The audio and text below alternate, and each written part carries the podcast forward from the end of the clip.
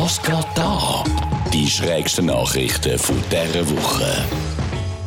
Die italienische Mafia in Neapel hat der Ambulanz gedroht, sie sollen Sirenen und Blaulicht ausschalten, weil diese Drogendealer verschreckten. Die kommen jedes Mal Schiss über Polizeifahrung gerade um die Ecke. Darum haben zwei beherzte Mafiosi einen Krankenwagenfahrer mit einer Pistole auf ihre doch sehr unglückliche Lage hinweisen. Man kann ja jetzt nur hoffen, dass die beiden Herren dann wirklich mal von der Polizei mitgenommen werden und in den Knast kommen. Dann hätten sie wenigstens ein paar Jahre Zeit, den Unterschied von Polizei und Krankenautosirenen zu lernen. In Taiwan ist ein Mann wegen Nichteinhaltens der Corona-Quarantäne gebüßt worden, weil er gekidnappt wurde. Regeln sind Regeln. Man kann jetzt da nicht einfach anfangen, Ausnahmen machen, bloß wegen einer Entführung. Ähm, ja. Aber der Armada ist eingereist aus Taiwan und bei einem Kollegen brav zwei Wochen in Quarantäne.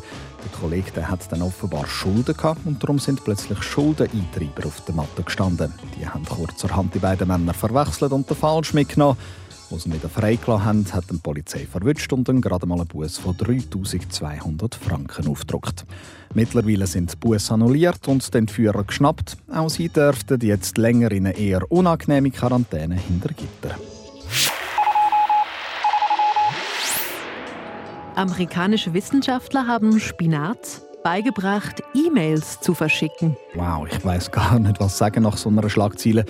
Was mir zuerst in den Sinn kommt, ist geil. Damit ist Spinat technisch versierter als ein paar von meinen älteren Familienmitgliedern. Aber ja, wenn man Geschichte dann anschaut, dann ist sie eben gleich noch toll. Der Spinat der kann mit den Wurzeln Sprengstoff von Landminen erkennen und meldet das dann via Bodenstoff an Blätter. Dort erkennt die Kamera das und schickt ein Warn-E-Mail. So können Landminen gefunden und die gesunde Ernährung gesichert werden.